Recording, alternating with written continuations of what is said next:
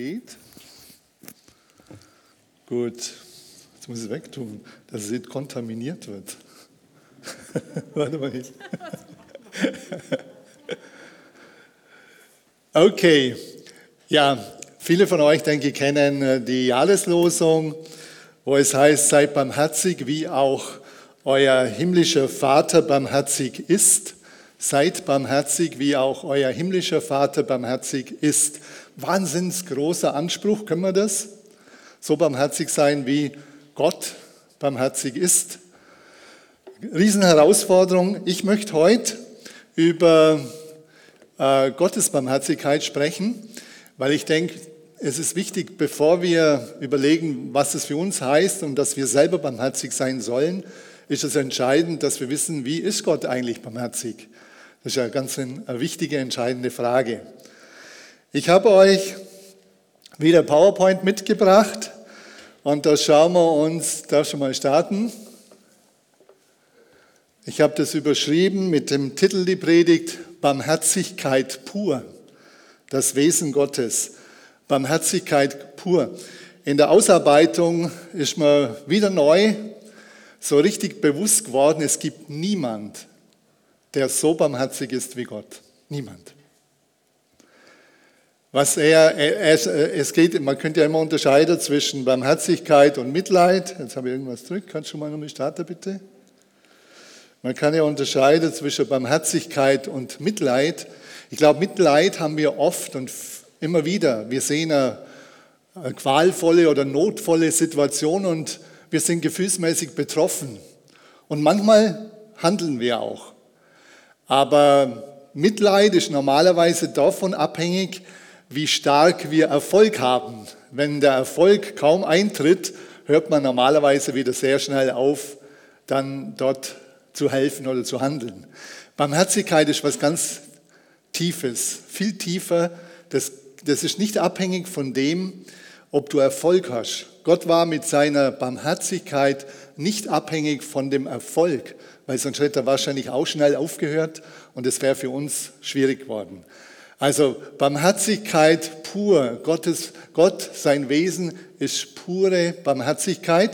Wir schauen uns jetzt verschiedene Gottesbilder an, weil das Wesen Gottes hängt auch damit zusammen oder wie, wie du Gott und seine Barmherzigkeit erlebst, was du für Gottesbild hast.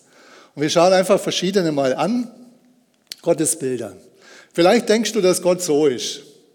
Einfach jemand, vielleicht so ein Moralist, der immer sagt, du musst das und du musst jenes, du darfst das und du darfst das nicht. Immer jemand, der mit dem Zeigefinger kommt und sagt, was du alles tun sollst und was du alles lassen sollst. Viele Menschen haben so ein äh, Gottesbild. Vielleicht hast du auch so ein Gottesbild, hat mit der Barmherzigkeit Gottes gar nichts zu tun, das wäre ein Moralist. Also, vielleicht hast du so ein Gottesbild. Das wäre schade, aber du hast ja heute die Möglichkeit, dass Gott das Bild verändert, dass du ihn ganz neu erkennst und ganz neu äh, kennenlernst. Weil Gott letztlich nicht will, dass wir nur das und jenes tun, sondern er möchte, dass wir persönliche Beziehung zu ihm bekommen. Vielleicht hast du so ein Gottesbild. Du bist jemand, äh, alle äh, sind sozusagen gleich, wie sie sich verhalten und was sie tun. Und du bist eigentlich jemand, der eigentlich so gar nicht so richtig da reinpasst, aber du wirst ständig äh, angesprochen und, und dir sagt man, du darfst äh, nicht anders sein als die anderen. Das wäre so ein Gottesbild, dass Gott immer ein Spielverderber ist. Alles Schöne, was du machst oder wo du dich freust, das darfst du nicht.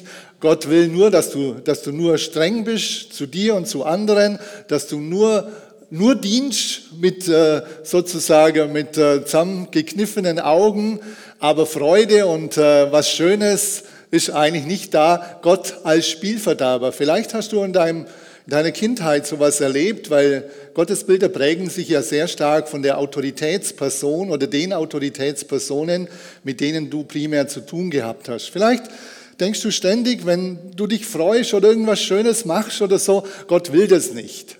Gott ist ein Spielverderber. Du musst nur immer äh, jetzt dienen als verbissenes Dienen, nicht als Dienen aus Freude heraus, sondern du musst verbissen dienen. Das wäre schade. Oder vielleicht hast du so ein Gottesbild. Was könnte das sein?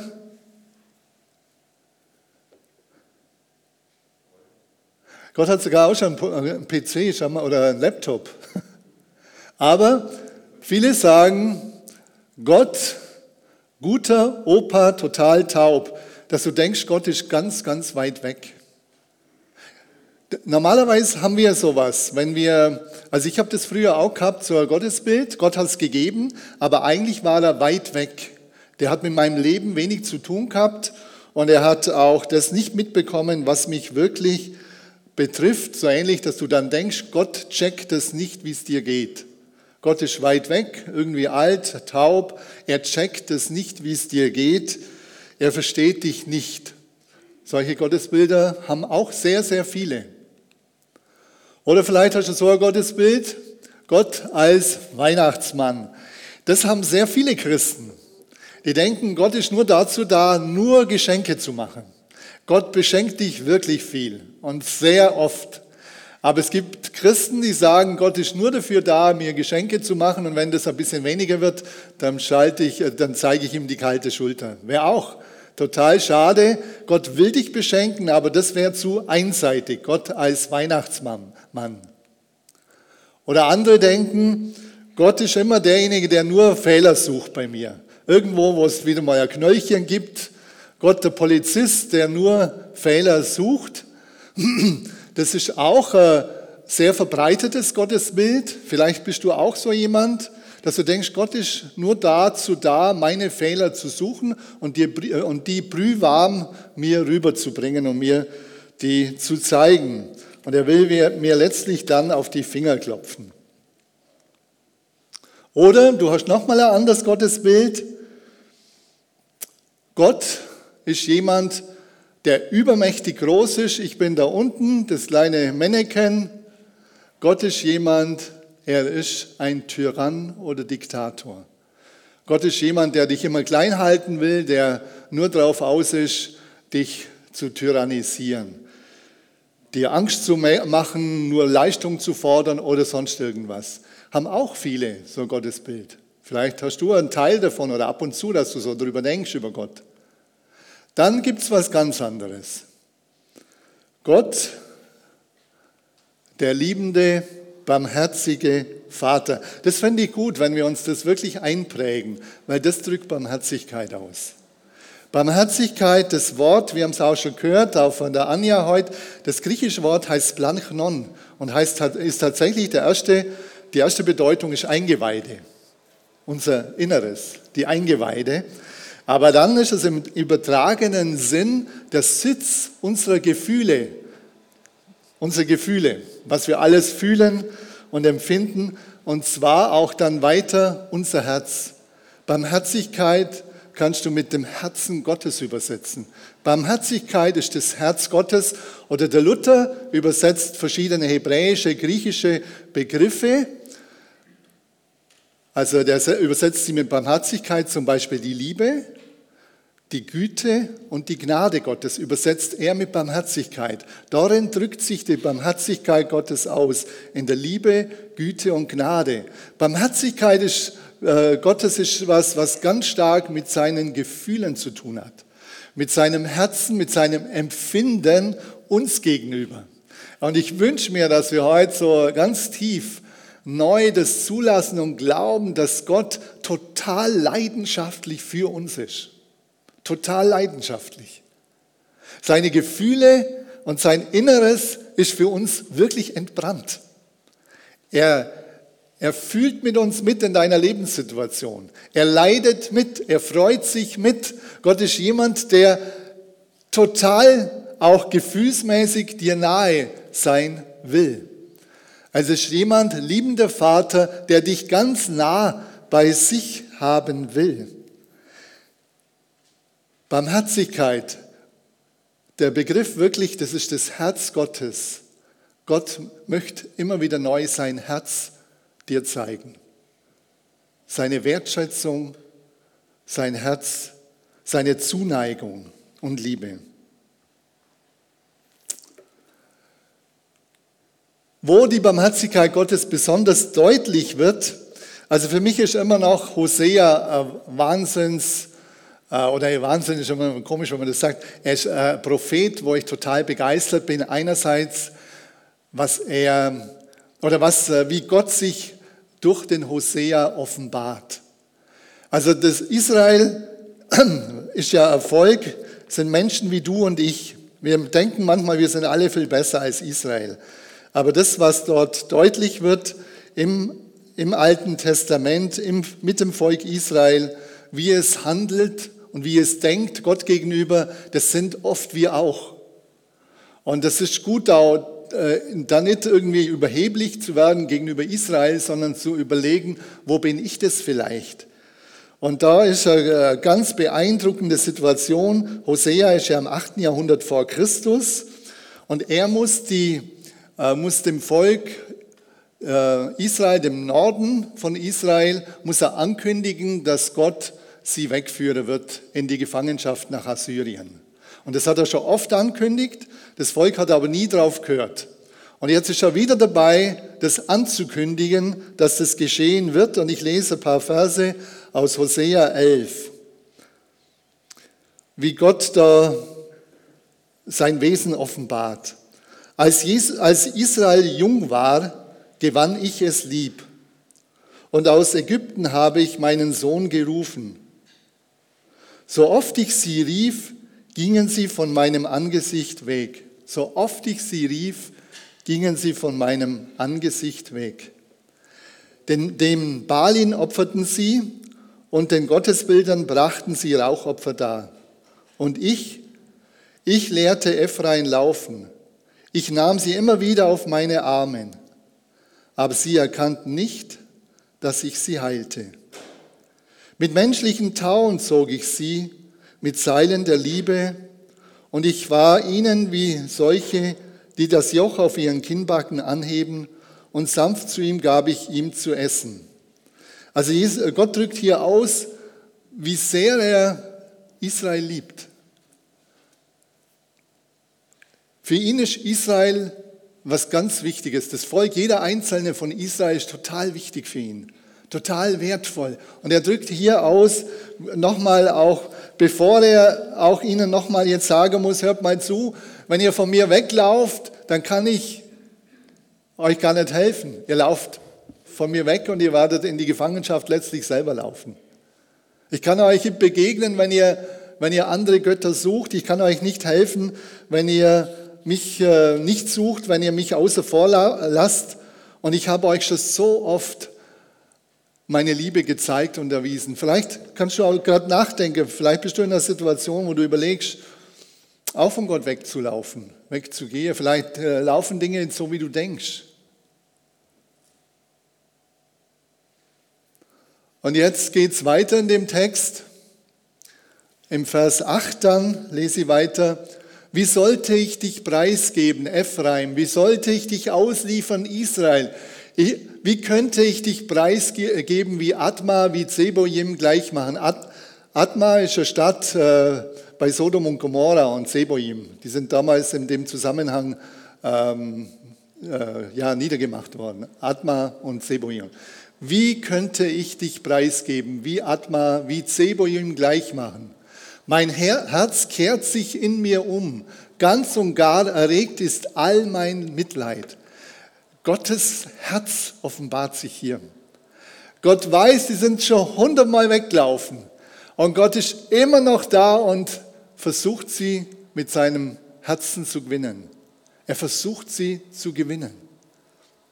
Mein Herz kehrt sich in mich, in mir um. Das ist das, äh, wo, wo das Neue Testament, das Planknon, wo Jesus auch bei ihm gibt es eine Situation, wo alles sich in ihm umdreht, wo er sagt, nein, das will ich nicht, dass, dass sich die Menschen, die sind zum Beispiel damals, sind drei Tage, oder ganz viele, schon drei Tage bei ihm gewesen, haben kein Essen mehr gehabt und äh, Jesus hat gesehen, wie sie verschmachtet sind und er wollte sie nicht entlassen und hat gesagt, mein Herz kehrt sich in mir um. Und er hat ihnen dann alle zu essen gegeben. Über 4000 Leute. Und das ist, äh, Gott möchte uns immer wieder zeigen, er ist kein Polizist, er ist nicht ein Moralist, er ist nicht irgendjemand, äh, Tyrann oder sonst jemand, sondern sein Grundwesen, sein tiefstes Wesen ist Barmherzigkeit, Erbarmen dass er sein Herz mit dir teilen will. Sein tiefstes Wesen ist, dass er sein Herz mit dir teilen will. und dass er dir ganz nahe sein will und dass du ihm auch ganz nahe sein darfst. Das ist das tiefste Wesen, das ist das tiefste, was Gott in unserer Beziehung möchte. Dass wir ganz bei ihm sein. Mein Herz kehrt sich in mir um. Ganz und gar erregt ist all mein Mitleid. Und ich glaube, das Bild drückt es immer wieder ganz gut aus wie Gott die ganze Welt sieht, alles, was hier läuft auf der Welt, wie viel Schrott geschieht und wie viel Aggression und Kriege und was weiß ich. Und Gott sieht das alles und er ist berührt. Das lässt ihn nicht kalt. Barmherzigkeit lässt Situationen, lässt äh, Schlimmes an sich herankommen. Gott ist berührt davon. Gott weint, denke ich, oft über die Situation oder Jesus weint oft über die Situation der Welt. Und er ist nach wie vor offen für uns, für die Welt, für die Einzelnen, auch wenn sie sehr oft weglaufen sind. Er sucht sie weiter. Also ich bin so betroffen immer wieder neu, wie ich merke, wie stark Gott uns sucht, wie sehr er die Beziehung sucht. Ich denke, das kann man auch ganz gut erkennen, wenn du älter, äh, wenn du Vater oder Mutter bist. Das hängt ja auch dann mit zusammen, was hast du für eine Beziehung zu deinen Kindern. Ich weiß, als die Ricarda, also meine erste Tochter geboren wurde, ich habe plötzlich eine ganz andere Situation bekommen zu dem kleinen Geschöpf. Ich habe gemerkt, wie mein Herz sich verbindet mit ihr. Und auch das, was sie dann erlebt hat, wenn es ihr gut geht, habe ich mich mit ihr mitgefreut. Wenn ihr es nicht so gut gegangen ist, habe ich richtig gemerkt, wie das mich betroffen macht. Und es ist bei Gott genauso. Es macht ihn betroffen, wenn es dir nicht gut geht. Er freut sich mit, wenn es dir gut geht. Es ist beides. Gottes Herz ist nach wie vor offen für jeden von uns und auch für jeden, der draußen ist und ihn noch nicht kennt. Gottes Herz ist nach wie vor offen und entbrannt für uns. Gibt aber andere Stellen oder es gibt viele Stellen in der Bibel, wo die Barmherzigkeit Gottes besonders deutlich wird. Aber ich möchte aus Nehemia lesen. Nehemia ist 400 vor Christus. Das Volk Israel, also das Nordreich, ist nach Assyrien in die Gefangenschaft kommen und später dann das Südreich, Juda, ist nach Babylon kommen. Auch sie haben mit weiter auf Gott gehört. Er hat es oft angekündigt, sie sind nach Babylon kommen. Er hat ihnen auch gesagt, dass sie wieder zurückkommen werden nach 70 Jahren und es war so. Sie sind jetzt wieder zurückgekommen und feiern das Laubhüttenfest. Also die Juden sind aus der Gefangenschaft zurück in Jerusalem und sie feiern. Und da ähm, ist dann jetzt auch ähm, so die Aussage, die Feier, da wird, waren diese Aussagen getroffen. Du aber bist ein Gott der Vergebung, sagen die Leiter dort. Du aber bist ein Gott der Verge Vergebung, gnädig und barmherzig, langsam zum Zorn und groß an Gnade und du hast sie nicht verlassen. Also du hast das ganze Volk Israel nicht verlassen. Du bist jemand, ein Gott der Vergebung, gnädig und barmherzig. Das ist sein Wesen. Ein Gott der Vergebung, aber auch gnädig und barmherzig. Und obwohl das Volk ständig weglaufen ist, hat er sie nicht verlassen. Sogar als sie sich ein gegossenes Kalb machten und sagten, das ist dein Gott, der dich aus Ägypten herausgeführt hat, und große Lästerungen verübten, hast du in, deinem, in deinen großen Erbarmungen sie doch nicht in der Wüste verlassen. Ich meine, das muss man sich mal vorstellen. Also Gott hat sie ja rausgeführt aus Ägypten und sie sagen, äh, das Kalb hat sie rausgeführt. Das ist ja Klatsche ins Gesicht für Gott. Das Kalb hat sie rausgeführt. Sogar als sie sich ein gegossenes Kalb machten und sagten, das ist dein Gott, der dich aus Ägypten herausgeführt hat, und große Lästerungen verübten, hast du in deiner großen Barmherzigkeit sie doch nicht in der Wüste verlassen. Wow. Gott ist ganz anders, wie wir uns das oft denken. In dem in dem Vers oder beziehungsweise in dem Kapitel, das sind 15, die weiteren, also es sind 15 Verse. In den 15 Verse kommt dreimal barmherzig vor, dreimal große Erbarmungen und einmal Erbarmung. Also sechs, sechsmal das Thema Barmherzigkeit. In 15 Versen sechsmal das Thema Barmherzigkeit, fast in jedem zweiten Vers. Barmherzig. Wie Gott barmherzig ist. Das ist das Wesen Gottes. Und die haben jetzt da reflektiert und gesagt, wow, wir haben das alles gecheckt. wie barmherzig du zu uns warst und wie barmherzig du zu uns bist. Und jetzt verkünden sie das. Und das ist auch, da sehen wir daran auch äh, Gottes Barmherzigkeit, sein Wesen. Ich meine, ihr kennt ja natürlich, oder die meisten von euch, Lukas 15, das ist für mich immer noch der Hammer. Also Lukas 15 ist für mich immer noch der Hammer, weil Jesus da den Vater darstellen will. Der gab ja, der eine Sohn wollte das Erbe und er hat es ihm gegeben. Aber der Vater, denke ich, der blieb intensiv innerlich an dem Sohn dran, wirklich intensiv. Das hat ihm was ausgemacht, dass der Sohn gegangen ist. Er hat ihn nicht abgeschrieben, sondern er war innerlich dran an ihm. Er war offen für ihn weiter. Er hat äh, gehofft, dass er gewartet, gehofft, ersehnt, dass er wieder zurückkommt. Und dann auch äh, die Aussage, als er ihn sah, wurde er innerlich bewegt. Und da ist wieder das Wort Barmherzigkeit, wurde er innerlich bewegt. Alles hat sich in ihm umdreht. Er hatte Erbarmen, sein Herz war entfesselt, entbrannt für ihn. Das, der hätte ja eigentlich total sauer sein müssen. Und sagen, ja, lass ihn doch jetzt, äh, was will er wieder? Vielleicht kommt er und will wieder Geld oder irgendwas. Aber da heißt es wieder, er war innerlich bewegt. Da war eine Beziehung da. Da war was da. Und es ist nie erloschen. Die Beziehung war da. Auch wenn wir Fehler machen, ist die, erlischt die Beziehung zu Gott nicht. Es sei denn, du willst permanent über lange Zeit mit ihm gar nichts mehr zu tun haben, dann, dass der Heilige Geist irgendwann gehen muss. Aber die Beziehung erlischt normal nicht. Gott ist trotzdem offen für dich und, und wartet. Und dann heißt es, sein Erbarmen war größer, oder das sage ich jetzt, sein Erbarmen war größer als die gesellschaftlich-kulturelle Prägung. Er rannte ihm entgegen, fiel ihm um den Hals und küsste ihn zärtlich. Das ist der Punkt. Sein Erbarmen war viel größer als die äh, gesellschaftlich-kulturelle Prägung. Normalerweise hätte der Patriarch niemals so einen Rand hinlegt. Niemals.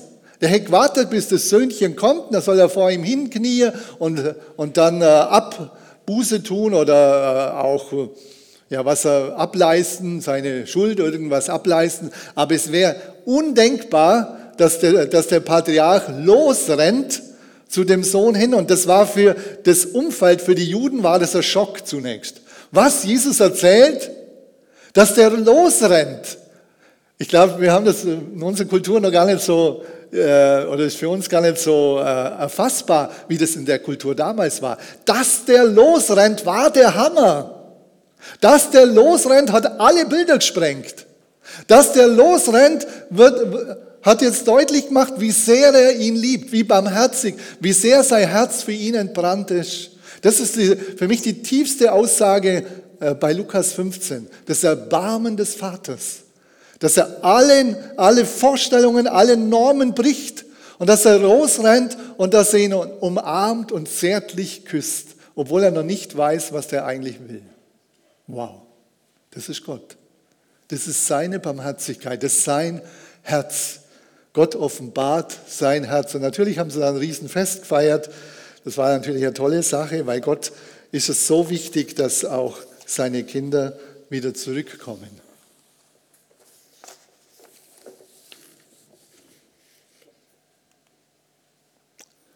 Wie gesagt, ich möchte, dass wir uns das Bild wirklich so richtig einprägen. Gott möchte dich ganz nah bei sich. Das ist sein Herz.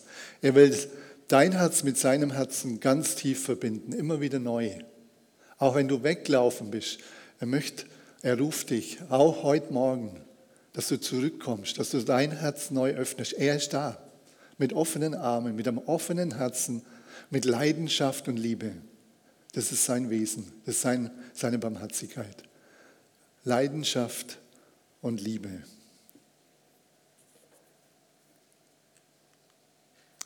Kommt zum Schluss ein paar Fragen und Anregungen.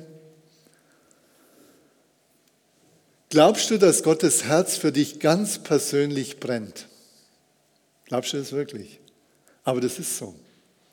Gott sagt, dass er will, dass alle gerettet werden und zur Erkenntnis der Wahrheit kommen. Er möchte alle bei sich haben, die ganze Welt, die ganzen sieben Milliarden heute. Er möchte alle.